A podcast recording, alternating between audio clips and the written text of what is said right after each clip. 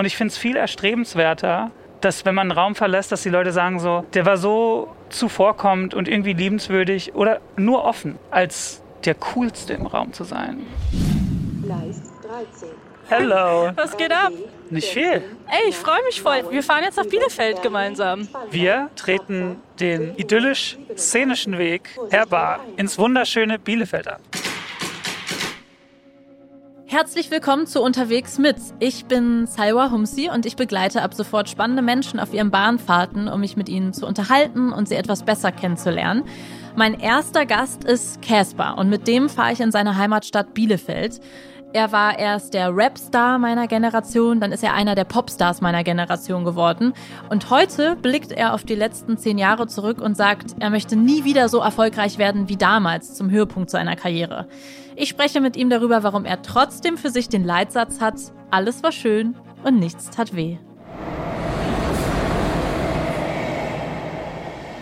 Ja, Caspar, wir sitzen jetzt hier in einem eigenen kleinen, in einer Mini-Lounge in der ersten Klasse und wir haben beide eine Maske auf und äh, eigentlich so ein kleines Headset. Und ich fühle mich so ein bisschen, als wären wir jetzt die Personen, die eigentlich immer die Durchsagen am Zug machen.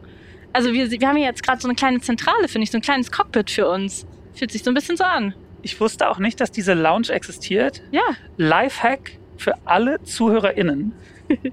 Hinter der ersten Klasse Gibt es noch was Besseres als eine erste Klasse quasi? Also hinter der ersten Klasse plus. für jeder Maus ja. gibt es noch eine Supermaus erste Klasse.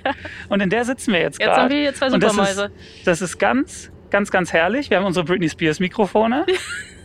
ja, haben wir wirklich. Und weil du das mit den Durchsagen gesagt hast, ich hoffe, dass unsere Qualität besser ist als äh, die. Weil manchmal finde ich klingen diese Zugdurchsagen so, als hätte die einer so durch so eine Ravioli-Dose gesprochen. Also, ich so. sag's, ich wüsste jetzt, was wir machen müssten, dass das so klingt. Wir okay. könnten jetzt halt ganz nah an dieses Mikro rangehen. Und dann müssten wir auch so ein bisschen die Stimmen tiefer machen. Ich habe als Kind immer, wenn ich U-Bahn gefahren bin oder so S-Bahn oder so, wenn die Durchsagen kamen oder dann jetzt auch mal Bahn, dachte ich immer so, wenn das nicht klappt, dass ich irgendwann mal Moderatorin werde, dann kann ich das einfach im Zug machen. Und dann mache ich mir einfach so eine gute Zeit. Und dann erzähle ich da einfach so witzige Geschichten oder so. Anekdoten. Ja, einfach mal so einen kleinen ja. Live-Podcast machen. Deswegen fühlt sich das gerade so für mich an, als hätten jetzt alle im Zug, so, da sind ja Boxen, als würden die uns jetzt einfach alle zuhören. Du konntest als Kind schon U-Bahn fahren, ne? Ja, klar. Also in Berlin aufgewachsen. Ja, auf auch. jeden Fall. Ist für mich ja ganz, ganz neu. Ja, du bist mit dem Bus aufgewachsen, ne? Ich bin äh, mit ja. dem Dorfbus mhm. aufgewachsen, der alle anderthalb Stunden fährt. Ähm, Pünktlichkeit plus minus 15 bis 30 Minuten. Boah. Also oft auch fünf Minuten vor Abfahrt da sein und der Bus war schon da. Mhm. Also auch so. Dann bin ich ähm, nach Bielefeld, da gab es dann eine U-Bahn. Das war für mich ganz Metropolit. Dann von da aus Berlin. Wow. Ne? Und ähm, bin jetzt auch an einem Punkt, wo ich aus Prinzip keinen Bus mehr fahre. Einfach weil du, weil abgeschlossen die Zeit reicht jetzt. Ja, ich bin, ich, nee, ich, ich bin jetzt Städter. es, ist, es, es, passt nicht zum Lifestyle. Ich muss aber auch sagen, Busfahren in Berlin macht wirklich gar keinen Spaß. Ich freue mich aber sehr, dass wir jetzt hier zusammen Bahn fahren. Und es ist ja die erste Folge. Das heißt, ich bin auch noch ein bisschen aufgeregt und es ist noch, es ist für mich auch eine ungewohnte Situation hier so im Zug. Wir gucken raus, die Sonne scheint. Das, also es ist schön. Es hat auf jeden Fall, es hat so einen kleinen, so einen Ausflugsmoment, habe ich vorhin schon zu dir gesagt. Und ich habe schon echt an komischen Orten Interviews geführt und auch Podcasts aufgenommen. Aber ich finde, die Bahn ist jetzt schon nochmal auf einem neuen Level außergewöhnlich für mich. Ich finde es ich find's, äh, mega. Erstens, erstens äh, perfektes Bahnfahrwetter. Ja. Perfektes Wetter für die, für die erste Himmel. Folge der ersten Staffel. Zweite Staffel. Erste Folge der zweiten Staffel. Und ich muss auch sagen, ich werde hierfür nicht bezahlt, aber ich sag's trotzdem. Äh, wenn ich die Wahl hatte oder habe zwischen Fliegen und Bahnfahren, dann nehme ich immer ich nehme immer die Bahn. Ich finde nämlich auch, es existiert die große Fluglüge, wie ich sie ja nenne. Ja. Bahnstrecke dauert viereinhalb Stunden, Flug dauert in Anführungsstrichen nur anderthalb. Bin ich immer, das stimmt ja nicht. Ich muss ja früher da sein, meinen Koffer, mein dies, mein das, durch die Security und der Flughafen immer, auf gut Französisch gesagt, am Arsch der Heide. Und das liebe ich an der Bahn. Ich steig, man steigt ja meist mitten in der Stadt aus. Ja, und zusätzlich sparst du halt auch ein bisschen CO2, ne? Oder spielt das für dich gar nicht so eine Rolle? So der. Doch, auch mittlerweile. Aber ich meinte auch Ja. so, noch bevor das so ähm, in das große Bewusstsein gerückt ist, war ich trotzdem immer, Einfach praktischer. immer lieber Bahn, weil ich auch nie diese Horrorgeschichten erlebt habe. Ich, also ich kenne natürlich eine verspätete Bahn. Ich kenne natürlich auch ähm, umgekehrte Weinreihung. Das ist das Schlimmste, was einem passieren kann. Mhm. Aber ich finde immer, so, so Bahnfahren finde ich immer irgendwie dann doch so ein, so ein herrliches Erlebnis. Mhm. Auch wenn du wahrscheinlich ja andauernd, also vor allem in den letzten Jahren, ich weiß nicht jetzt so, wie es sich mit Corona verändert hat, aber wahrscheinlich ja auch andauernd in der Bahn saßt, oder? Also es ist ja fast so wie so ein Arbeitsfortbewegungsmittel, kann ich mir vorstellen. Also wo meine große Bahnliebe begann, würde ich sagen. Die meiste Zeit, wo ich Bahn gefahren bin, war, als ich in Mannheim war. Da habe ich äh, 2012, 2013 ein Album aufgenommen und bin Mhm. dafür nach Mannheim. Ich sag's einfach. Ja. Ich hatte zu der Zeit, wo ich diese Platte aufgenommen habe, eine feste Zahnspange. Was nicht das Klügste war für die Ja. Zeit, weil wir eine Platte aufnehmen mussten. Mhm. Ich musste andauernd auch zum Kieferorthopäden nach Berlin. Und da hat die damalige Plattenfirma gesagt, wenn du so viel pendeln musst und auch zu Meetings nach Berlin, wir zahlen jetzt nicht jede eigene Rechnung. Die haben mir nämlich eine Bahncard 100 erste Klasse gegeben. Egal. Aber da habe ich äh, gelernt, wie herrlich das ist. Wegen der Zahnspange hast du dann so gelispelt oder warum war das ein Problem? Wenn man sich die Platte Hinterland genauer anhört, ist meine Stimme tatsächlich ein bisschen höher. Und ich lispel auch ganz krass. Nein, Doch, ist wirklich so. nicht dein Ernst. Doch, der, ach, der Markus. Ey, da fällt mir was ein. Billie Eilish. Ja. Hast du das auf dem Schirm, dass die, es gibt doch diese Zahnspangen, die so ähm, einmal um die, um, den, um die Zähne drum liegen. Wie heißen die denn? Diese durchsichtigen, die du so soll, rausnimmst. soll ich die Marke jetzt nennen? N- Sag sie nicht, aber wir wissen, welche gemeint sind. Diese durchsichtigen Zahnspangen, die du reinmachst. Ich weiß nämlich nicht, wie die Marke heißt. Und Billie Eilish hat die nämlich getragen, als sie dieses eine Album, wie heißt denn das? Das große Das Album. eine große When Billie we all Eilish Album. sleep, where do we go? Dieses, genau. Das Ja. hat sie aufgenommen. Und das fängt, glaube ich, sogar damit an. Die, der erste Song oder das Intro damit, dass sie diese Spange rausnimmt und dann richtig so ein Batz auf den Tisch und so, oh, ich musste meine Zahnspange rausnehmen. Jetzt geht's los. Und das hat mich so geärgert, dass sie es gemacht hat, weil Ja. wir, wir für, für eine andere Platte diese Tonspur auch hatten. Weil, weil ich eine Zeit lang dann äh, später, 2018, d- genau mit äh, der Zahnkorrektur äh, dieser Firma auch eine Zahnkorrektur äh, gemacht habe. Oh. Und es gab, äh, aber es hat, das fand ich toll. ja, und jetzt Billy und ich waren im selben Boot. ja, ihr wusste, sie wusste es nicht, du wusstest es nicht, es wusste auch kein anderer, aber jetzt wissen wir es. Herrlich, herrlich. Ja, herrlich. Wir sprechen auch gleich noch über dein Album, aber Nö, wir, müssen wir gar nicht. Ich will auch so herrlich. Gar keinen Bock, ich rede schon die ganze Zeit Ja. über mein Album. Ja. Ist das eigentlich so?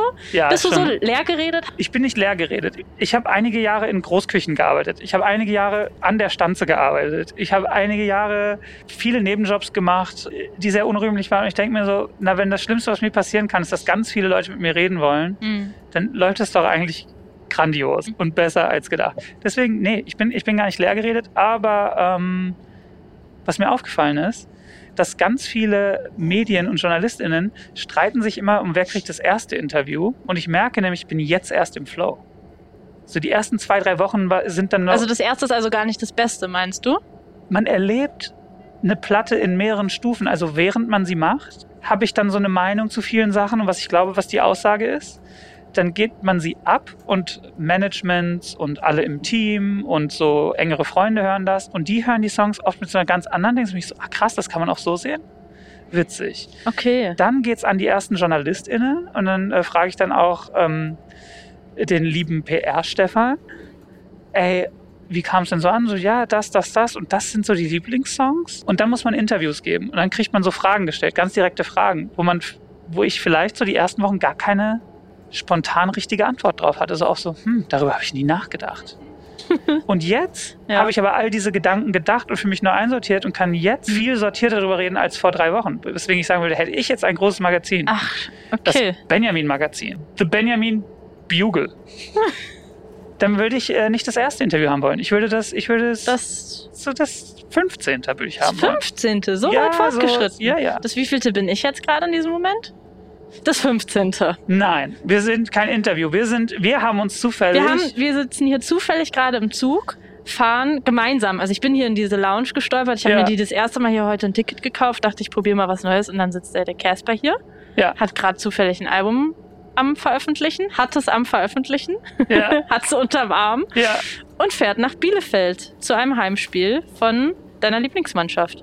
Zu einem Heimspiel der mächtigen Arminia aus Bielefeld.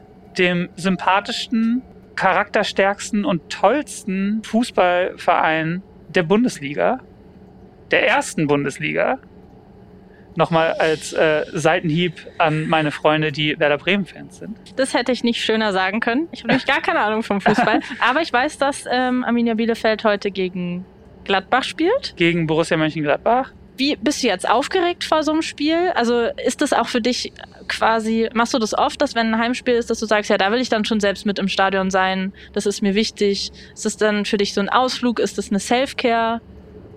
Oder ist es fast zum Pflichtbewusstsein, ich muss am Start sein und meine Mannschaft unterstützen?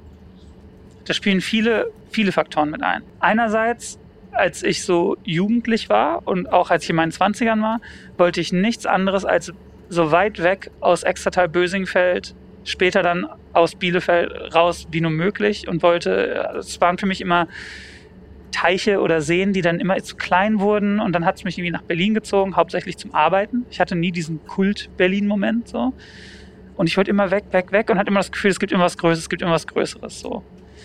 Ähm, und ich merke aber jetzt, wo ich vielleicht jetzt auf die große Vier zugehe, 24, nee, ich werde ich werd dieses Jahr 40, dass man doch sowas wie, ähm, man, ne, ich finde Lokalpatriotismus oder so Heimatstolz finde ich irgendwie dann ein sehr schwieriges Konzept. So, wenn man es auf jeden Fall, wenn man es intensiviert, auf jeden Fall so. Mhm. Aber ich entwickle doch sowas wie so ein, es hat für mich schon ein Zuhausegefühl mittlerweile, wenn ich jetzt wieder nach Bielefeld komme oder Lemgo oder Bösingfeld. Das ist dann so ein, ähm, so ein Ach, hier könnte ich wieder hin Gefühl. Habe ich ganz. Ach, dass du auch wirklich wieder zurückziehen hab, hab, Habe ich ganz stark, was ich, was ich aber so davor die 15, 20 Jahre nicht hatte.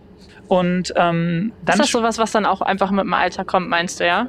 Ich kann mir das vorstellen. Also es ist so, ich habe ähm, Berlin tatsächlich immer als Arbeitsplatz empfunden. War mir doch immer ein Mühe zu groß, war mir doch immer ein Mühe zu hektisch, ein Mühe zu laut. Die Schnauze war mir oft ein Mühe zu direkt. Ja. Ich finde so, das Abkulten der Berliner Schnauze bin ich auch manchmal so, ey, man kann auch einfach manchmal höflich man sein. Man kann auch einfach nett sein. Man, man muss nicht zwingend direkt seine Meinung sagen, mhm. ungefragt. Aber, mhm. aber das ist ja auch alles sehr ja. ähm, äh, charakterlich für die Stadt stehend. Und dann kommt noch dazu, dass ich ähm, schon seit meiner Kindheit oder seit ich in Deutschland bin, dann Arminia Bielefeld-Fan bin. Und die spielen ja seit Jahren, wenn die Mannschaft einläuft, einfach einen Song von mir. Und das bedeutet mir irgendwie ganz, ganz, ganz viel. Die Und spielen den, wenn, wenn die einlaufen? Seit Jahren, wenn die Krass. Mannschaft einläuft, ähm, läuft im Ascheregen von mir.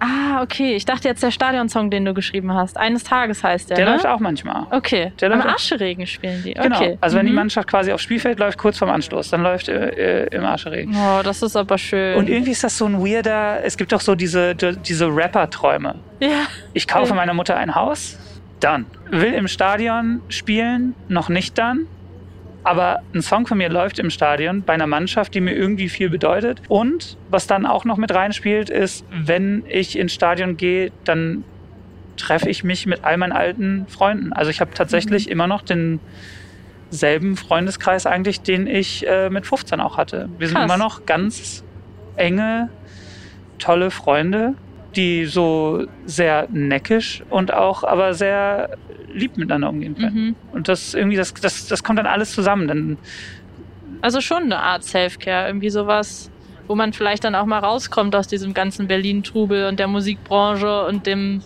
äh, Künstler sein und so. Also klingt so ein bisschen so, sich so auf die auf das Zuhause sein besinnen, was viele vielleicht zu, so an zur Weihnachtszeit haben. Ja, das ja, das ist dann einfach so. Ich schaff's mhm. leider nicht zu jedem Heimspiel. Die Bahn ist ja auch nicht billig. ja. ähm, ähm, aber würde ich gern. Mhm. Also das ist irgendwie ja, ich finde das äh, cool, dass sie im Ascheregen spielen. Ich hatte tatsächlich den Eines Tages Song von dir nicht auf dem Schirm. Und das ist ja so ein richtiger so Stadion-Stadion-Song. Also wenn ich mir jetzt überlegen würde, wie ich, was würde ich für einen Song für meine Fußballmannschaft schreiben, hätte ich eine, dann wäre das so ein Song. Und trotzdem aber richtig Casper-mäßig. Aber dann wärst du doch jetzt Arminia-Fan. Das wäre ja. doch, wär doch lieb. Ja, vielleicht gucke ich mir das Spiel mit dir an. Ich war noch nie beim richtigen Fußballspiel. Ich würde dich einladen. Ja, ich glaube tatsächlich, ich würde mich da sehr viel am Platz fühlen. Andererseits habe ich gemerkt in den letzten Jahren, ich hatte früher eine dolle Abneigung gegenüber Fußball. Mhm. Ich glaube, das war was Prinzipielles. Das war auch einfach stumpf von mir. Also einfach so finde ich scheiße, irgendwelche Mannschaften anfeuern. Mittlerweile habe ich mich da ein bisschen mehr für geöffnet, weil ich in meinem Umfeld mehr Menschen habe, die auch Fußballfans sind und durch die das so verstehen kann, diese Leidenschaft. Und jetzt habe ich da so eine Faszination für, weil ich es trotzdem nie selbst durchlebt habe. Ich war nie Fußballfan, aber irgendwie verstehe ich jetzt, irgendwie finde ich es ein bisschen cute auf eine Art, dass Menschen so ihre Lieblingsmannschaft haben und dann wie du dahin fahren und die anfeuern und das ist, also ich verstehe so ein bisschen mehr dieses, dieses Grundding. Aber ich glaube, ich habe trotzdem eine Abneigung gegen so große Stadien voller Männer, die rumgrölen und eine Mannschaft anfeuern. Aber ich weiß natürlich, dass das auch nicht, also es ist rein es ist sehr vor, vorurteilslastig in meinem Kopf. Ich bin mir dessen bewusst. Aber geht es dir um die schiere Größe? Weil angenommen, ja. und das weiß ich, ja. wir beide ja. haben da ganz früh drüber geredet, Dua Lipa Ultras. ja. Da haben wir in Potsdam vor Jahren drüber geredet. Mhm. Wenn die im Stadion spielen würde, na, da gehst du doch hin. Ja, da gehe ich hin. Natürlich gehe ich dahin. In einer pandemiefreien Welt in einer Pandem pandemiefreien Welt. Ja, natürlich gehe ich zum Dua Lipa Konzert, die glaube ich dieses Jahr auch in Berlin spielen soll, eine große Stadionshow. Aber irgendwie ist es für mich was anderes als so eine so eine Horde rennender Männer anzufeuern. Weißt du, wie ich das meine? Das kapiere ich komplett. So, das kapiere ich aber, aber vom Vibe her ist es ja das Gleiche, weil man so eine bedingungslose Liebe für was hat, so ein bisschen. Weil ähm, tatsächlich Dua Lipa ist jetzt gerade frisch auf Tour und hat jetzt glaube ich ihre ersten zwei Shows in den USA gespielt und ich habe das Freunden gezeigt und meinte so, guck mal, wie toll, Riesenshow, voll viele Tänzerinnen, guck mal, was die euch über, was die sich überlegt haben, fünf Outfitwechsel. Und dann waren, dann haben wir so drüber geredet, dass ja eigentlich eine Künstlerin wie Billie Eilish, das ist jetzt ist ja auch irgendwie ein bisschen blöd, ne? Aber wenn Billie Eilish geht alleine auf die Bühne, gleich große Bühne, gleich großes Stadion, die hat keine Tänzerin, die hat gar nichts, sie ist da komplett alleine, da ist wahrscheinlich nur das Licht und der Hintergrund. Und die füllt das über zwei Stunden alleine ohne Tänzerin. Und das sind dann so Momente, wo ich merke, so na klar ist es wahrscheinlich der leichtere Weg zu sagen, ich stelle ja. mir hier 20 Tänzerinnen hin, ich habe irgendwie fünf Outfits und ich sag dann, guck mal, was für eine tolle Show. Aber eigentlich ist ja die ist ja wirklich das Talent, das alleine füllen zu können, wo du gar nicht dieses ganze Pipapo brauchst. Das ist aber auch das, was für mich so ein Popstar ausmacht und was dann, glaube ich, auch dieser Reiz ist. Also ich will dann diesen, diesen Glamour. Und das ist dann vielleicht das, wo man die Fußballparallele ziehen kann, dass ich mir bewusst bin, dass es einfach so ein bedingungsloses Fansein von mir ist. Ich finde einfach alles geil, was Dua Lipa macht. Und so ist es vielleicht dann auch beim Fußball. Oder ist es, ist es daneben? Ähnlich vielleicht, so ja. Also, aber ich muss sagen, wenn man das jetzt auf so ein Live-Konzept überträgt, finde ich ja alle Erlebnisse gut. Ich finde das Erlebnis gut, ähm, in Berlin im Zigzag Jazz Club zu sitzen und mir mhm. da experimentellen Jazz äh, reinzuziehen, sitzend, ähm, vielleicht auch leicht prätentiös mit dem schweren mhm. Rotwein. Finde es aber auch geil im SO 36 zu stehen und äh, mir eine Hardcore-Band anzugucken und ganz eng beieinander und richtig wie früher Konzerte mit äh, ja. ganz eng beieinander und Spucki Spucki und äh, Bier in die Luft schmeißen. Aber ich finde auch geil und habe auch trotzdem natürlich Konzertkarten für Harry Styles. Sind äh, alle Erlebnisse. Ich glaube, man weiß es jetzt halt auch mehr zu schätzen nach den letzten zwei Jahren. Ja. Auf eine Art. Und irgendwie kann ich es mir auch gar nicht mehr vorstellen, dass es jemals wieder normal wird. Und ich glaube, es wird aber ganz schnell wieder normal. Ich weiß gar nicht, du bist ja auch jemand, für mich warst du immer ein krasser Live-Künstler. Also ich habe deine ähm, Show auch gesehen in Hamburg, war das? Es muss jetzt, glaube ich, zwei Jahre her, ist es zwei Jahre her, als ihr in Hamburg gespielt habt mit Materia zusammen? 2019. Und euer Album ja. gespielt habt, genau. Da habt ihr ja, glaube ich, auch nur so eine Handvoll von großen Shows gespielt. Da war ich so, will ich unbedingt sehen, weil ich nicht weiß, ob ihr das nochmal zu zweit spielt. Und für mich seid ihr so die zwei großen Live-Künstler und irgendwie so die Pop-Rap-Stars meiner Generation. Das wollte ich einfach sehen, so, so für mich so abgehakt haben, war ich dabei. Ähm, Geil. aber es klingt jetzt so, klingt jetzt so lieblos. Also gar nicht so, sondern ähm, das wollte ich irgendwie miterleben und für mich ist das so richtig. Wir befinden uns ganz kurz ja. schon sehr lange in einer leichten Linkskurve. Und ich frage mich die ganze Zeit, wann, wann hört es aus? Sorry, ich wollte dich gar nicht unterbrechen. Ja.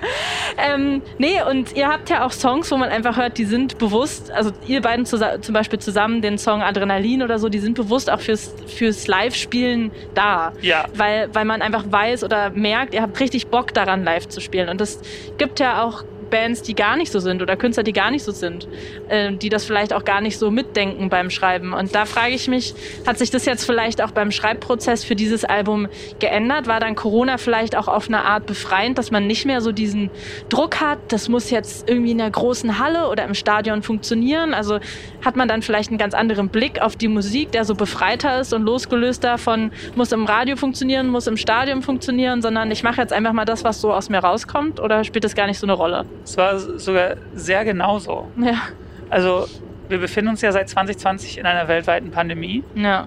Und ich war Anfang 2020, ich habe ganz viel Familie in New Orleans. Mhm. Und das ist für mich die tollste Stadt der Welt. Und ähm, wollte da eigentlich äh, zwei oder drei Monate einfach Texte schreiben. Also richtig so auf so, ich muss jetzt raus, ich muss jetzt auch mal aus meinen Alltagsstrukturen raus, ich muss mhm. auch mal so ein bisschen nicht verfügbar sein und mhm. einfach gucken, was passiert. Und ich glaube, nach drei Wochen oder so habe ich schon den letzten Flug nach Deutschland reingenommen. Mhm. Das war wirklich so, das ist der letzte Flug und so teuer war der auch. Ähm, und dann bin Erst ich. Erstmal Bahn gefahren. Äh, Wäre ich mal mit der Bahn nach New Orleans gefahren. um, ähm, und dann äh, bin ich gelandet, das war ein Sonntagabend. Die Stadt ganz leer und Montag gab es dann quasi die erste große Pressekonferenz und den ersten Lockdown. Hm. Bin auch neulich mal in so alte Chatgruppen zurück und das ist sehr spannend. Das kann ich jedem ans Herz legen. geschrieben hat, ne? Und ähm, ja. so Sätze wie, naja, dann ist das bis Ostern halt so. Wir dachten alle, dass es nur bis Ostern geht. Und mhm. ich habe am Anfang auch, wie viele andere, glaube ich, die Entschleunigung total genossen. So. Weil selbst wenn nicht ähm, jedes Jahr ein Casper-Album erscheint oder selbst manchmal nur alle vier Jahre dann passiert, das ist eine Maschine, die trotzdem immer läuft. So. Mhm. Weil es trotzdem immer Dinge passieren wenn die Konzerte so groß werden wie das, was du sagst, dann ist so ein Konzertplan, das Setplan, das mhm. Proben, das ist wie ein Album machen. Das dauert auch ein Jahr einfach. Mhm. Und ich war dann irgendwann zum ersten Mal nur Musiker. Ich war mhm. nicht irgendwie äh, Person des öffentlichen Lebens. Ich war nicht ähm, äh, Konzert-Set-Designer. Ich war nicht ähm, ey, was alles anfällt, ich könnte es jetzt gar nicht sagen. Es fühlt sich auf jeden Fall nicht an, als würden vier Jahre zwischen meinen Soloalben liegen. Es fühlt sich einfach überhaupt nicht so an.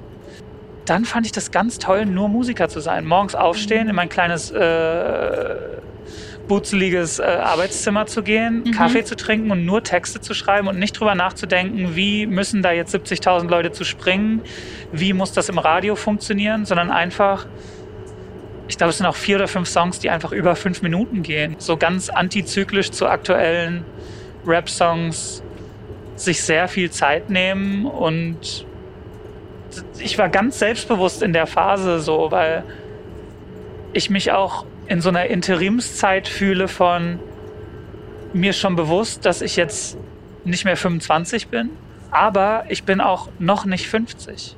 Es mhm. ist irgendwie so dazwischen. Also ich kann ganz viel mit jungen KünstlerInnen abhängen und fühle mich nicht so richtig alt, also manchmal dann doch schon. Mhm. Und fühle mich auch nicht abgehängt von, von dem, was aktuell äh, groß ist. Mhm. Aber irgendwie bin ich auch nicht oder noch nicht, oder es wäre natürlich ein großes Glück, also aufgeschlossen zu Ärztehosen, Ärzte. Grönemeyer. Mhm. Ähm, mhm. da, es ist irgendwie so ganz. Noch was dazwischen irgendwie. Diffus dazwischen. Und mhm. ich habe mich jetzt halt gefragt, na, was muss ich denn jetzt machen? Also muss ich jetzt Musik machen, die explizit aufs Radio zugeschnitten ist?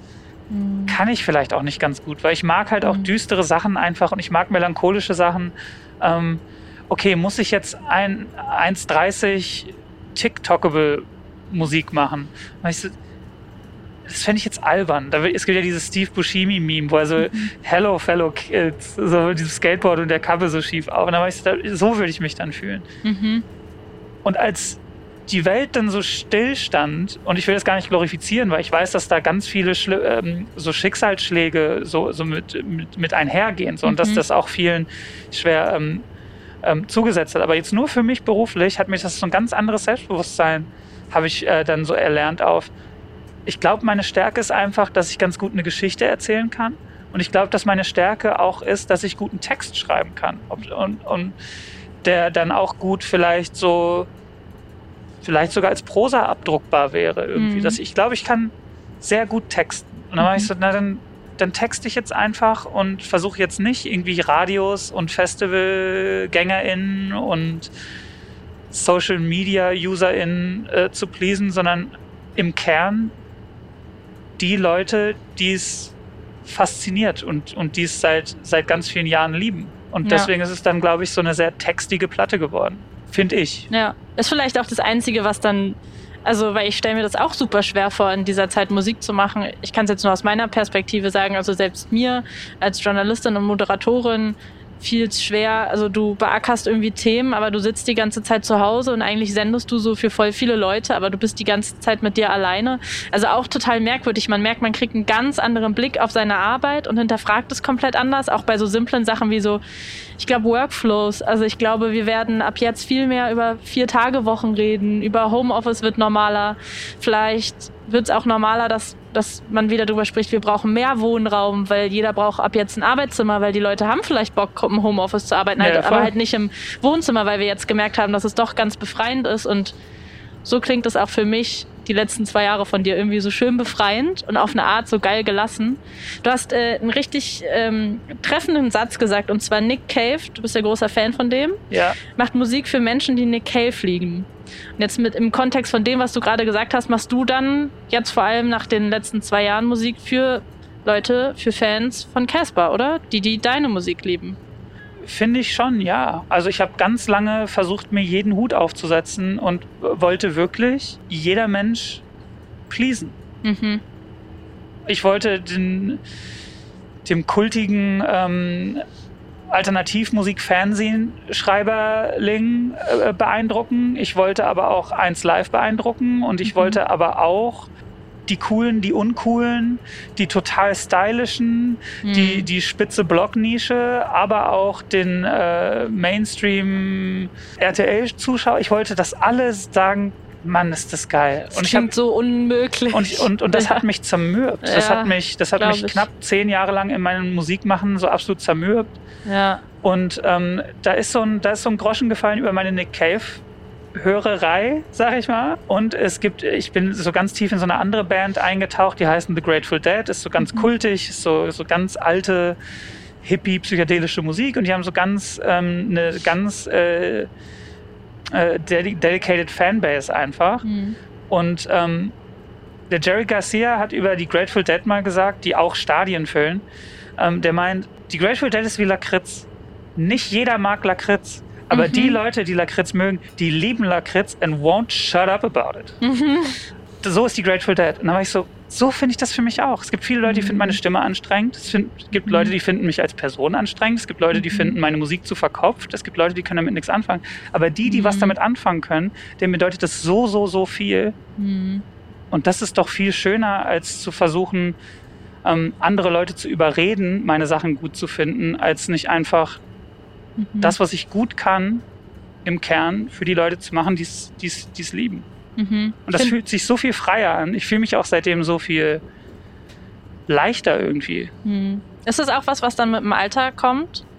Ohne jetzt sich als alt abstempeln zu wollen, sondern so eine Gelassenheit, die man vielleicht auch bekommt, wenn man schon richtig viel gesehen und erlebt hat, weil du hattest schon, warst schon auf dem absoluten Höhepunkt deiner Karriere, du hast alles mitgenommen, was man mitnehmen konnte. Und jetzt kann man vielleicht so ein bisschen auf die letzten Jahre zurückblicken und irgendwie sich so seine Erkenntnisse daraus ziehen. Und wir leben ja auch, es klingt immer so oberflächlich, ich weiß auch nicht, wie man es anders ausdrücken soll, aber wir leben ja tatsächlich in einer Zeit, wo ich das Gefühl habe, auch bei Gen Z, also bei den, bei den aktuellen Kids, sag ich mal, ist es besonders krass, wo alle immer gleicher werden wollen und eigentlich niemand mehr so genau auf das mit dem Lakritz Bock hat. Niemand will Lakritz sein, sondern alle wollen vielleicht die Haribo-Gummibärchen sein oder Alle was auch immer. Gummibärchen sein. Ja, und da, also ich merke das auch bei mir selber, dass ich mich selbst dabei ertappe und merke, es ist voll schwer dazu zu stehen, dass man vielleicht eine Lakritz ist, weil du halt nur an Leuten vorbei swipes, die perfekt sind, die gleich sind, die sind alle schön, die sind alle unterhaltsam, die sind alle mega erfolgreich und ähm, ecken nicht an und sind nie mal cringe oder so.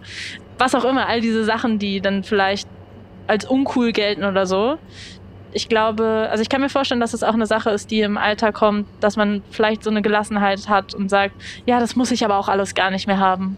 Aber Ja. es ist äh, sicher, also es klingt jetzt natürlich, als wäre ich äh, Ende 50, aber es äh, vielleicht schon eine Art Altersmilde. Mhm.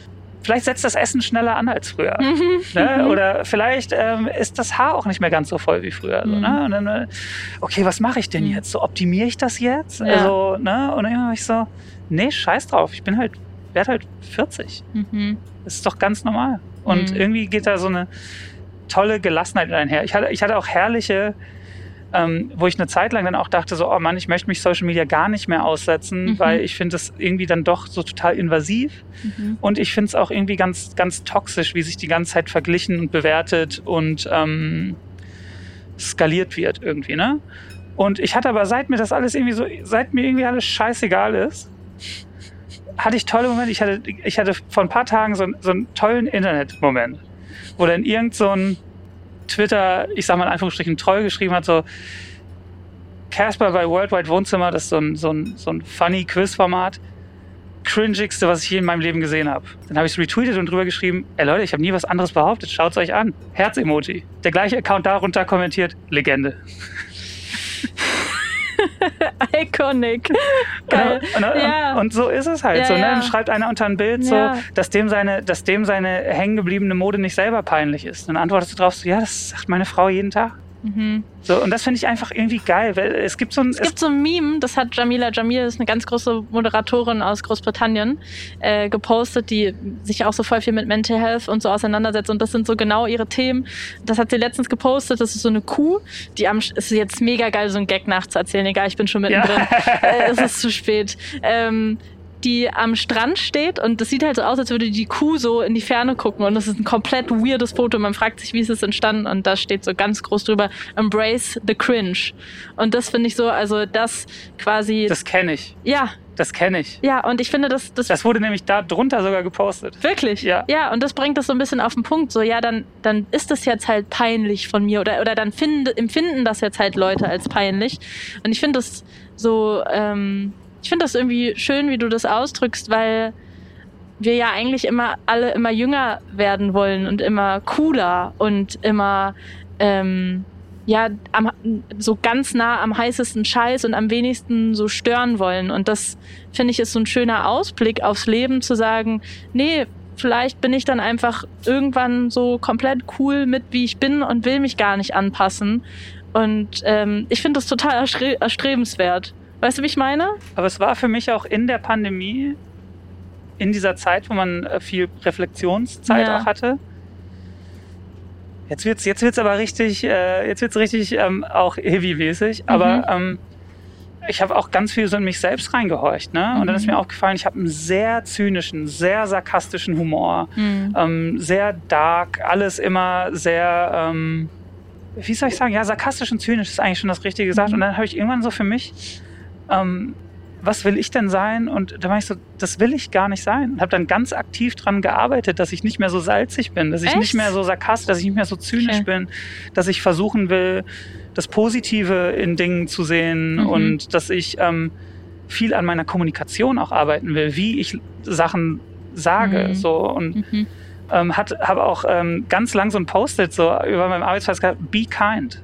Mhm. Und ich finde es viel erstrebenswerter, dass wenn man einen Raum verlässt, dass die Leute sagen so, Mann, das, der war so zuvorkommend und irgendwie liebenswürdig oder nur offen, als der coolste im Raum zu sein.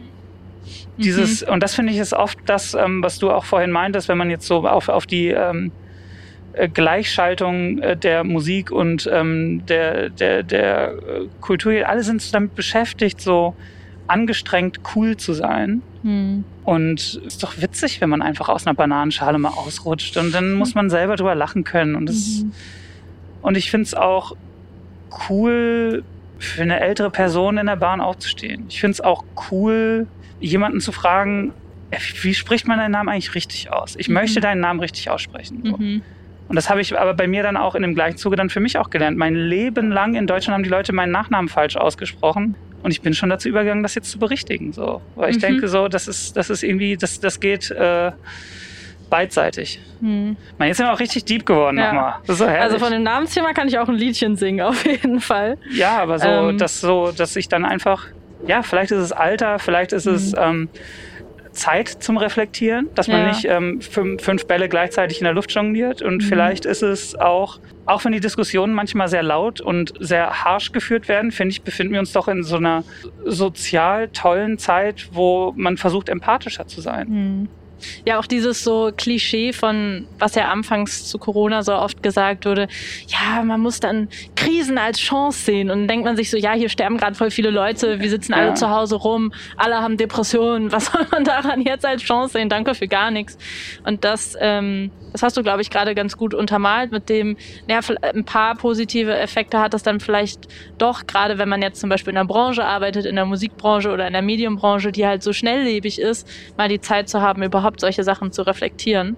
Und zum Thema Reflektieren, du hast äh, gesagt, du willst nie wieder so berühmt sein wie zwischen 2010 und 2015 wurde natürlich ähm, nochmal gut verschlagzeilisiert. Ja, ist das so? Wurde es verschlagzeilisiert? Aber, aber, im Kern ist es so, dass ich, glaube ich, auch in den letzten zwei, drei Jahren überhaupt erstmal Zeit hatte, die Zeit zwischen 2010 und 2017 überhaupt zu, zu verarbeiten, weil da, da sind teilweise täglich so viele aufregende Sachen gleichzeitig passiert. Und aber auch viel, äh, wo ich vielleicht immer gesagt habe, so, na, das ist jetzt halt so. Mhm. Wo ich aber jetzt mir eher zugestehe zu sagen, so, Nee, ich habe einfach jahrelang unter einem extremen Dauerstress gestanden. Und der Stress ist jetzt nicht weniger. Ich glaube, ich kann dem jetzt nur besser entgegenstehen und ich kann besser mhm. kommunizieren, wenn mir was zu viel wird. Das ähm, konnte ich vielleicht einfach ganz lange nicht. Und, mhm. und lerne ich jetzt erst zu sagen, mhm. so, stopp jetzt, brauche ich jetzt mal kurz eine Zeit für mich. Dann, ne? Aber da haben wir durchgehend einfach auch Fans vor unserer Wohnung gecampt. Es gab extreme invasive Eingriffe in meine Privatsphäre. Es gab mhm. Äh, Stalking-Attacken, weiß ich jetzt nicht, wie man es richtiger ausdrückt. Es mhm. gab, ich will nur irgendwo kurz Schuhe kaufen, muss ähm, hinten äh, durchs, durchs Lager raus. Ähm, und das ist alles toll. Das ist alles, wovon ich mit 4, 12, 13 früher wahrscheinlich geträumt habe, wenn ich irgendwie Prince Songs im Spiegel nachgesungen habe oder so. Das ist alles, wovon ich geträumt habe. So. Und es war aber trotzdem dann doch, und je, jeder oder jede, die zu der Zeit auf einem Casper-Konzert wird auch wissen, was da für eine Hysterie war. Das war Beatlemania mhm. in Mini irgendwie. Mhm. Und das geht natürlich nicht spurlos an einem vorbei. Mhm. Und was ich damit eigentlich meinte, ich glaube, ich bin genauso berühmt. Mhm.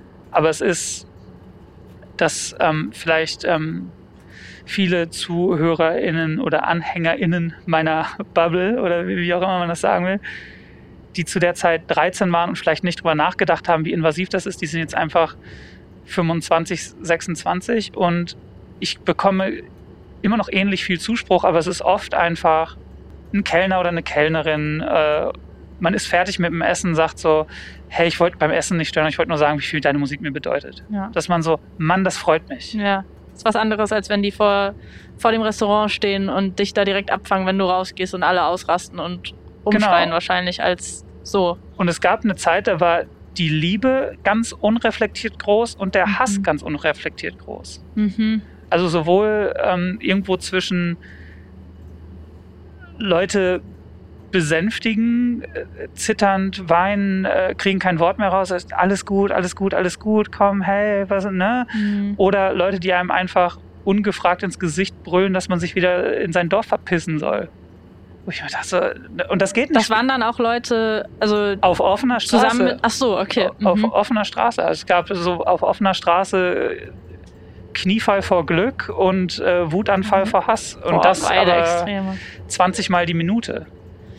Und das waren dann, also die, die dann so negativ waren, das waren dann Leute, die sich gestört haben an, daran, dass du dann vielleicht irgendwie emotionalere Texte hattest oder dich irgendwie da, da dass du dieses Softie-Image hattest oder fanden, warum? Also ich habe mich immer gefragt, warum so viele alte äh, Männer das so erzürnt hat und das so viel Zeit deres, deren Tages äh, auf sich genommen hat, darüber zu diskutieren, wie eng meine Hose oder wie lang meine Haare sind.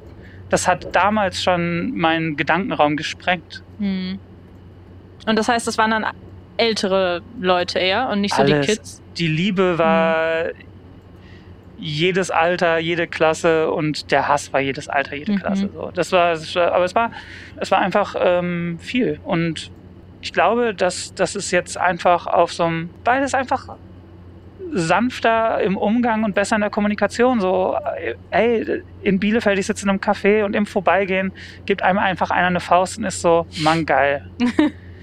Oder Äh, man äh. sitzt irgendwo in einem Café und man trinkt ein Bierchen und äh, kommt ins Gespräch mit äh, Leuten und am Ende sagt wer so, Mann, deine Musik fand ich nie gut, aber es war irgendwie jetzt witziger Abend. Übrigens, wo wir so Bahn fahren, ne? Ja. Es gibt so ganz viele Leute, die ich kenne, die so viel Bahn fahren, viel fliegen oder so alleine in Cafés gehen. Und die, die kommen dann immer ins Gespräch mit SitznachbarInnen. Mhm. Das passiert mir nicht. Weil die Leute Angst haben, dich anzusprechen, Nein, weil nein, sie nein. dich erkennen? ohne, oder? ohne äh, gar nicht. Äh, Casper Ja. komplett ausgeklammert. Ach so. So. Ich frage mich immer, ob ich einfach Resting Bitch Face habe oder so. Kann ich mir nicht vorstellen. Bist du so eine Person, wenn du dich ins Flugzeug setzt oder in die Ja. Bahn und dann ist man irgendwann so, und du, was machst du? Also ich glaube, ich bin da ein bisschen speziell. Ich muss sagen, wir haben vorhin schon kurz, bevor die Mikros an waren, darüber geredet, dass wir beide Drinnies sind. Ja. Ähm, und ich glaube, also ich bin natürlich so ein bisschen beides, weil ich bin auch, ich bin auch sehr, sehr extrovertiert, sonst würde ich das hier jetzt gerade nicht mit dir machen, dann könnte ich meinen ganzen Job nicht machen. Aber ich habe auf jeden Fall auch Momente, in denen ich einfach gerne alleine bin und daraus, also für mich ist meine Drinni beziehungsweise slash introvertiert ähm, äh, Definition, man zieht Kraft daraus, ähm, entweder mit vielen Menschen zu sein oder vielleicht irgendwie nur mit seinen Allerliebsten zu sein. Es gibt ja diese Freunde, die haben wir alle, die jeden Abend mit dem anderen verabredet sind ja. und denen das voll viel Energie gibt.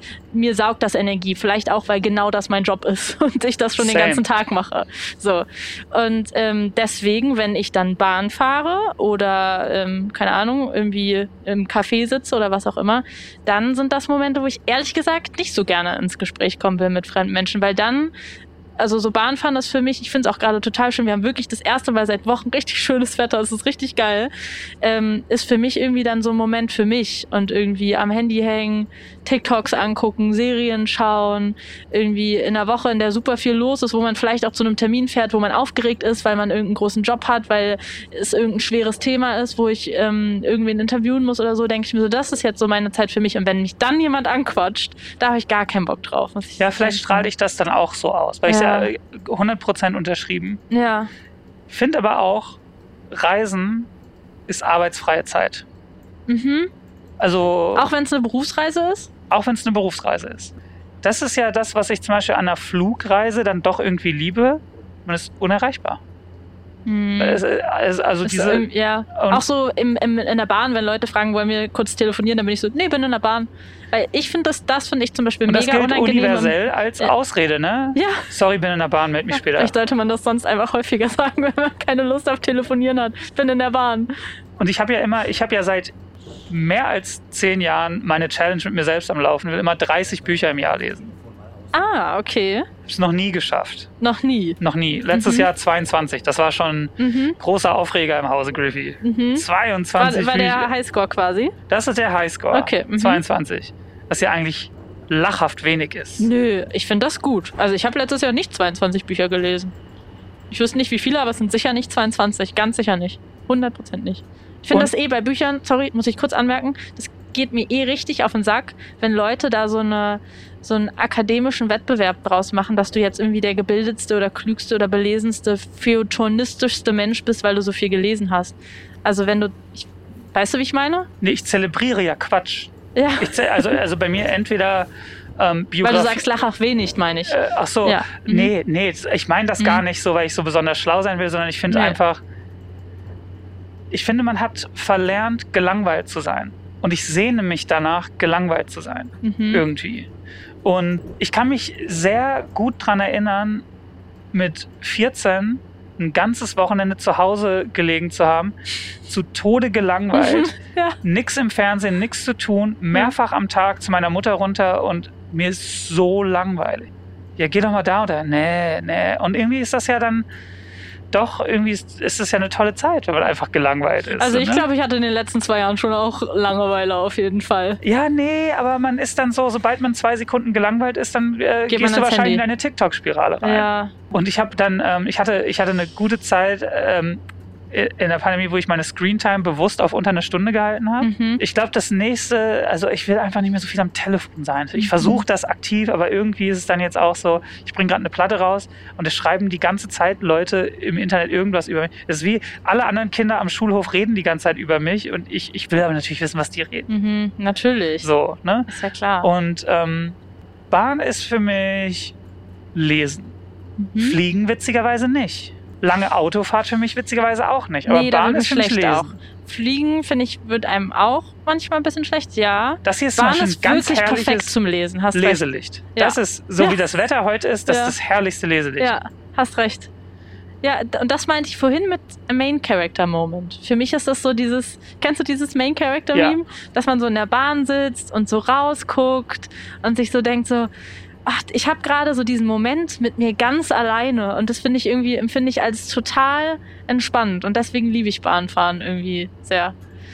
Ähm, aber du, nochmal zurück zu, diesem, zu dieser Zeit, was meinst du, 2010 bis 2015, Ah, bedeutet es, dass du diesen Stress, den du in der Zeit hattest, dass der jetzt erst auch vielleicht durch Corona und die zwei Jahre, dass du das so, dass sich das so, dass du es jetzt so richtig erst verarbeitet hast oder wie, wieso wird das jetzt gerade nochmal so Thema? Ich glaube, ich kann das einfach jetzt besser einsortieren. So, dass man eine Zeit lang war man wütend auf die Privatsphäre, die einem genommen wurde. Oder gestresst über die Termine, die ich wahrnehmen musste. Oder, oder, oder, oder. Hm.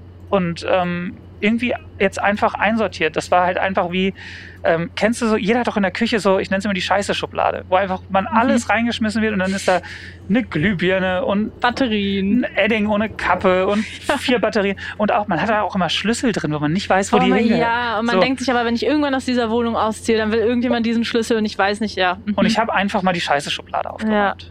Ja. Und das ist, das ist irgendwie, das ist irgendwie toll.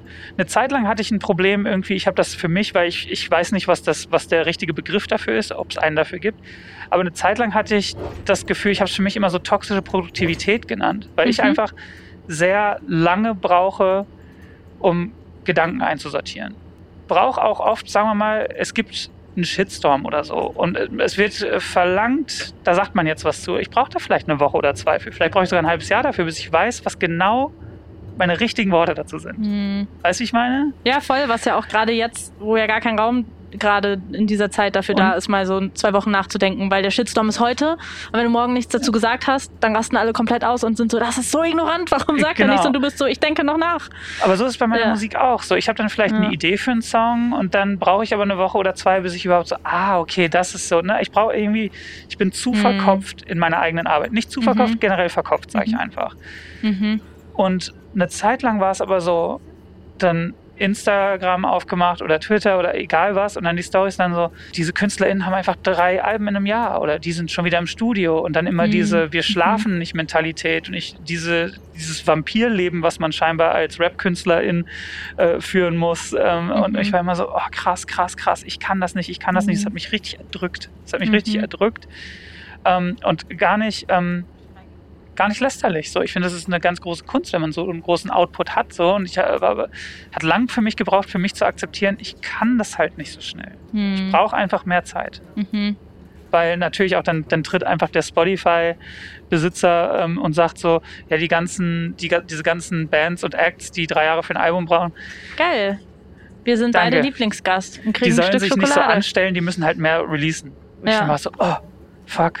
Und Mhm. ähm, das hat für mich äh, lange gebraucht. Auch da war so wieder so ein bisschen dieses Ding, dass man so einen, einen Zustand hat, von dem so ausgegangen wird, das ist der Optimalzustand, der uns irgendwie übers Internet transportiert wird, egal in welchem Fall, ob es jetzt ist, wie dein Körper aussieht, wie viel du arbeitest, wie du Karriere machst oder wie du als Rapper zu sein hast. Und dann gibt's also wieder dieses, alle gleichen sich immer mehr an, weil alle so sehr unter Druck sind und man denkt so, man muss dieses eine perfekte Ding sein. Und das, das finde ich voll interessant, dass man das nicht nur als Normie-Mensch hat mit seinem Normie-Leben, sondern auch wenn du irgendwie ein Rapstar bist, dass du denkst, ich muss eigentlich das so machen wie alle anderen Rapper. ja, klar. Und ich will, ich muss doch eigentlich so der, aber was ja eigentlich Schwachsinn ist, weil wenn wir uns so unsere Lieblingsmusiker angucken, dann sind die ja auch, also wir haben vorhin über Billie Eilish und Dua Lipa geredet, so komplett unterschiedlich und ich will ja nicht, dass die beide genau gleich sind. ja. Ähm, und auf dem Album rappst du ja auch, äh, ich hoffe, ich zitiere es richtig, ich habe heute noch drüber nachgedacht, dass ich mir zu viel Gedanken mache oder so. Ja. Ähm, und das ist auch was, was ich immer sehr mit dir so assoziiert habe, dieses irgendwie verkopfte, was auch gerade deinen Texten, glaube ich, so, so stark macht und was dich auch als Künstler total ausmacht. Und das, finde ich, widerspricht sich dann fast ein bisschen mit dieser Gelassenheit, die du eigentlich jetzt ausstrahlst. Also, dass du sagst, einerseits hat Corona dazu geführt, dass ich ähm, mir diesen ganzen Druck, dass ich da mal loskommen konnte von, irgendwie, dass das jetzt der, dass ich jetzt den krassesten neuen Rap-Trend mitmachen muss oder was auch immer, oder dass es so oder so sein muss oder dass es im Stadion funktionieren muss, aber andererseits auch trotzdem diese sehr verkopfte Seite zu haben, die ja wahrscheinlich auch nicht weggeht. Und ähm, du, glaube ich, auch in der Vergangenheit hast du, glaube ich, auch schon mal ein Album verschoben, weil du dann mhm. nicht richtig zufrieden damit warst und so. Ist es jetzt weg, diese, diese verkopfte Seite? Wahrscheinlich nicht. Oder also wahrscheinlich existiert es immer noch parallel zueinander? Oder wie kann man sich das vorstellen? Es ist eher eine Akzeptanz. Mhm. Also so, ich glaube, also ich habe ja seit, seit, seit ich denken kann auch immer mit so äh, Phasen so wo ich mental gesundheitlich, wo es mir da einfach nicht gut ging. Und das mhm. kommt und geht in Phasen.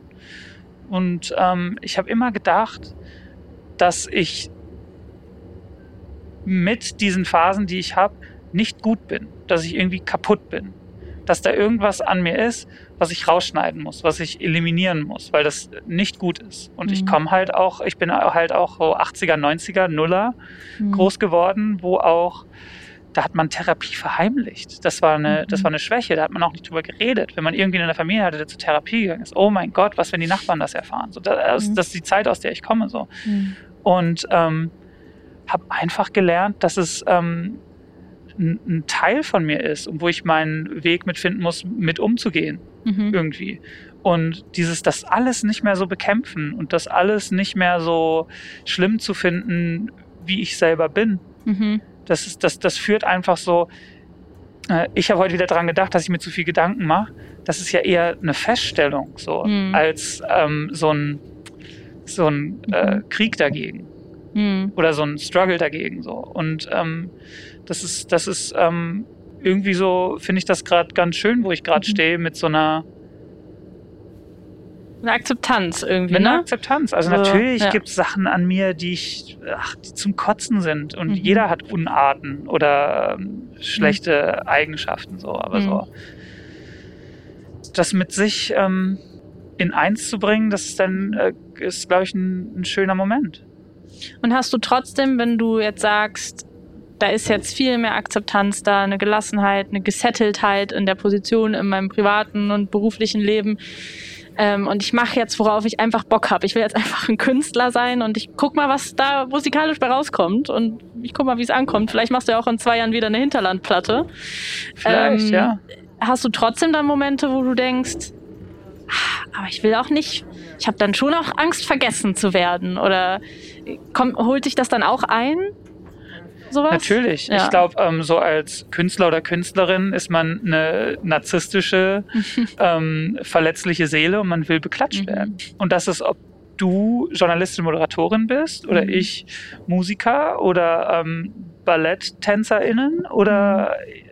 MalerInnen, jede, jede Form von Kunst ist, glaube ich, da, da wohnt was ganz Narzisstisches inne mhm.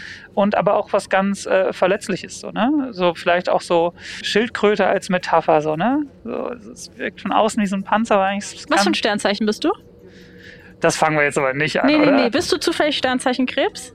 Bin vage. Okay, gut. Nee, wir lassen es. Kann immer jedes Gespräch von jeder Seite betrachten und ähm, das treibt auch viele Leute zur Weißglut, weil, ja. weil ich dann oft auch, wenn alle sich einschießen auf das war scheiße von ja. dieser Person, ich sage, aber aus der Sicht, ich kann das schon verstehen, dass die das so aufgefasst haben. Ja. Jetzt hör auf! ich musste wegen Schildkröte an Sternzeichen und Krebs denken, weil Krebs genau dieses Sternzeichen ist mit dem, ich bin in meiner, ich glaube gar nicht an Sternzeichen, aber ich finde die als Metaphern manchmal ganz geil.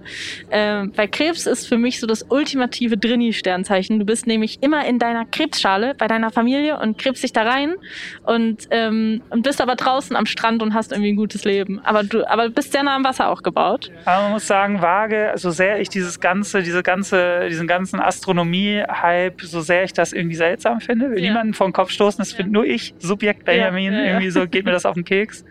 Weil ich auch in meinem erweiterten Freundeskreis Leute habe, die sagen so, ich habe eine tolle Person kennengelernt, wir hatten fünf großartige Dates, aber wir können einfach nicht zusammen sein, weil der ach ist so. komm, und da, und da nee, hört es dann auf. Nee, das geht nicht. so, nee. aber habe ich. Ja, hab ich ja, ja. So, ähm, ich bin schon eine richtige Waage. Ich habe schon einen ausgeprägten Gerechtigkeitssinn. Ich kann, ich habe ein riesen Harmoniebedürfnis. Ich habe, ähm, bin schon irgendwie auch ein People-Pleaser, Mhm. doch irgendwo. Ja, kann vieles aus vielerlei Sichtweisen betrachten. Mhm. Und ich glaube, ich bin sowohl sehr mit meiner maskulinen als auch mit meiner femininen Seite im Einklang. Und also es Ist passt, das ein Wagendings? das passt schon irgendwie. So. Maskulin und feminin? Das so, das habe ich mal irgendwo gelesen. Da weißt stand mal im Internet, dann ist das so.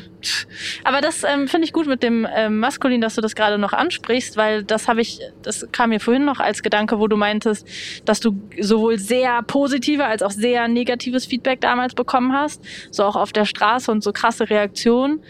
Und das ist zum Beispiel was, weil du sagst, dass, dass diese Zeit, dass die jetzt erst so richtig reflektiert wird und dass es vielleicht irgendwie einen Moment brauchte. Wenn ich an die Zeit denke, wo ich XOXO gehört habe. Damals, ich hatte einen kleinen roten MP3-Player, der hatte ganz wenig Speicherplatz. Ich weiß im Nachhinein nicht mehr wie viel, aber man musste immer andere Alben löschen. Hatte ich auch. Hatte ich so geil. auch. Alle anderen hatten einen iPod, ich hatte einen MP3-Player.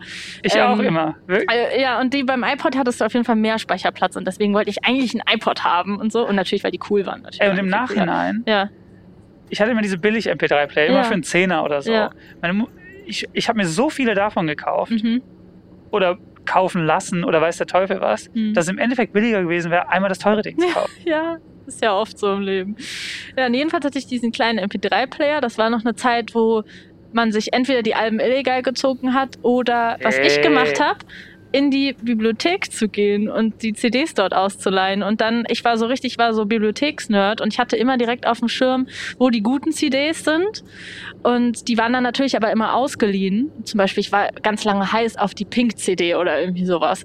Und dann musste man so richtig so immer gucken, bis wann die ausgeliehen ist und dann an dem Tag in der Bibliothek da stramm stehen und hoffen, dass die heute abgegeben wird, dass du die dann noch kriegst. Naja, das ähm, Anekdote dazu. Genial. Das war die Zeit, wo ich auch die XOXO-Platte auf meinem kleinen roten MP3-Player hatte. Und ich weiß noch genau, wo ich die das erste Mal gehört habe, auf dem Weg zur Schule. Und ich finde das so interessant, weil mit den Interviews, die du jetzt zu der Platte gegeben hast, habe ich die Zeit selber noch mal ganz anders reflektiert, weil ich mich selber jetzt im Nachhinein dabei ertappt habe, wie ich damals auch dachte, boah, schon sehr gefühlvoll und sehr emotional und das war glaube ich eine Zeit, wo ich irgendwie dachte, ich müsste so tough sein und wo Rap auch so tough war und ich auch Rap gehört habe und dachte Berlin-Rap. so, ich, genau, ich bin Ja. in Berlin aufgewachsen und so und das war eigentlich nichts erstrebenswertes weich zu sein und seine Gefühle zu zeigen und so ist ja eigentlich immer noch gesellschaftlich nicht wirklich erstrebenswert. Jeder soll ja tough sein und irgendwie Finde ich nicht. so, genau, mittlerweile sehe ich das auch anders, aber so, so ist, es wird ja immer noch als Schwäche quasi Findest du, gesellschaftlich. dass das gerade so ist? Finde ich nicht. ich glaube, es öffnet sich gerade, aber trotzdem alleine so wie krass Mental Health tabuisiert ist, allein auch wie das gesetzlich alles ist und so, glaube ich schon, dass wir als Gesellschaft noch mm, große Schritte gehen können mit das nicht mehr als Schwäche quasi abzustempeln, irgendwie zum Beispiel. Aber ähm, es war noch nie so groß im Gespräch wie jetzt. Das stimmt, das stimmt. Und das Es ist schon mal ein erster guter viel, Schritt. Viel, und das ist Auch genau wenn es der erste Schritt von vielen, Vielen, Hunderttausenden ist, Ja. da waren wir in meiner Jugend nicht. ich. Nee, safe nicht, auf gar keinen Und Fall. manchmal, also, muss man, manchmal muss man gar nicht den Weg betreiben. Ich glaube, das ist Ja. oft so ein Ding, was, was, was, was, was, so, ein, was so ein Fehlansatz von Mhm. vielen Sachen und auch der Kern von vielen Shitstorms, was ich finde, wo der Fehler da drin ist, ist so, Mhm. man betrachtet oft nicht, man bleibt manchmal Mhm. nicht stehen und betrachtet, wie weit man gekommen ist, mhm, sondern sieht immer nur den Weg, den es noch zu der gehen vor gibt. liegt. Und wenn ich mir Comedy, über die ich gelacht habe, Mainstream-Comedy aus den Nullerjahren, dann schlägst du dir, dann denkst du, das geht nicht, das, da kannst du, das geht nicht, das Mhm. geht nicht, das geht nicht, das geht nicht. Wohl wissend aber, dass darüber alle gelacht haben. Und da muss man doch einfach kurz so sagen, so, Mann, es ist 2022 Ja. und wir wissen, dass das falsch ist. Ich, Isn't it find, ich finde, Ist ich das- finde es schließt nicht- sich nicht aus. Also einerseits kann man zurückgucken und sagen, boah, krass, genau wie du gerade gesagt hast, so ey, wo ich aufgewachsen bin, da konntest du gar keine Therapie, also da, da wurde das verheimlicht, da war das voll das, voll das Ding. Andererseits kann man dann, glaube ich, trotzdem sagen, ja, wir sind weit gekommen, aber trotzdem ist das, wie es gerade ist, zwar schon viel besser, aber immer noch auch scheiße zum Teil. Total. Ich, ich, meine, nur ja. mal kurz manchmal sagen so. Oh. Was ich aber hatte, als ich dieses, als ich die mich erinnert habe an diesen Moment, wo ich das das erste Mal gehört habe, war, dass ich so dachte, ich war selber eine von denen, dass ich so dachte, das ist mir zu zu weich und wie bescheuert das im Nachhinein ist. Und ich habe das dann auch schnell abgelöst und finde ich aber nicht schlimm. Das finde ich voll okay. Nee, genau, aber wenn, genau wenn wir jetzt wieder aufs, aufs Jetzt gucken, dann hat sich das ja krass geändert, oder? Weil du ja schon jemand warst, der dann mit der Art, wie er sich gekleidet hat, mit den emotionalen Texten, mit ähm, auch wie, wie du gesprochen hast, irgendwie dann von anderen Rappern so als Softie abgestempelt Meine wurdest. Damen und Herren, in nur wenige Minuten erreichen Wo? wir Hannover. Hannover, wir sind gleich schon in Hannover. Wir sind gleich schon in Hannover. Krass, wir haben die ganze Fahrt durchgeredet. Erreicht. Heftig. Reise mit der Deutschen Bahn. Das hätte ich jetzt nicht gedacht. Na gut, eigentlich wollte ich nur sagen, dass ich das nicht so reflektiert habe, dass, ähm, dass da so viel negatives Feedback auch von anderen Rappern kam und die sich so krass daran gestört haben. Doch, doch, doch. Aber alle großen, namhaften RapperInnen, alle, die zu der Zeit der coole Untergrund waren. Es, ey, was war? I do not look back in anger. Mhm. Alles war schön, nichts tat weh. Mhm das ist perfektes äh, Fazit. Das gerade, das war richtig ein Profi-Move gerade von dir, weil du gehört hast, wir kommen jetzt an und jetzt nochmal schön den Albumtitel. Ja. 25.2. Ja, Ey, vielen Dank dir für das Gespräch und für diese schöne Bahnfahrt bei diesem wunderschönen Wetter. Ich wünsche dir viel Erfolg mit dem Album. Es hat ich, mir großen Spaß gemacht, mit dir diese erste Folge gemeinsam zu haben. mega geil. Ich nice. bedanke mich auch. Großartig. Vielen Dank. Das war's für heute. Ich hoffe, das Gespräch mit Caspar hat euch gefallen. Mein nächster Gast ist die Schauspielerin Nilam Farouk. Die Folge erscheint in 14 Tagen und Informationen zum Bahnfahren in Zeiten von Corona findet ihr auf bahn.de slash Corona. Bis zum nächsten Mal. Ciao.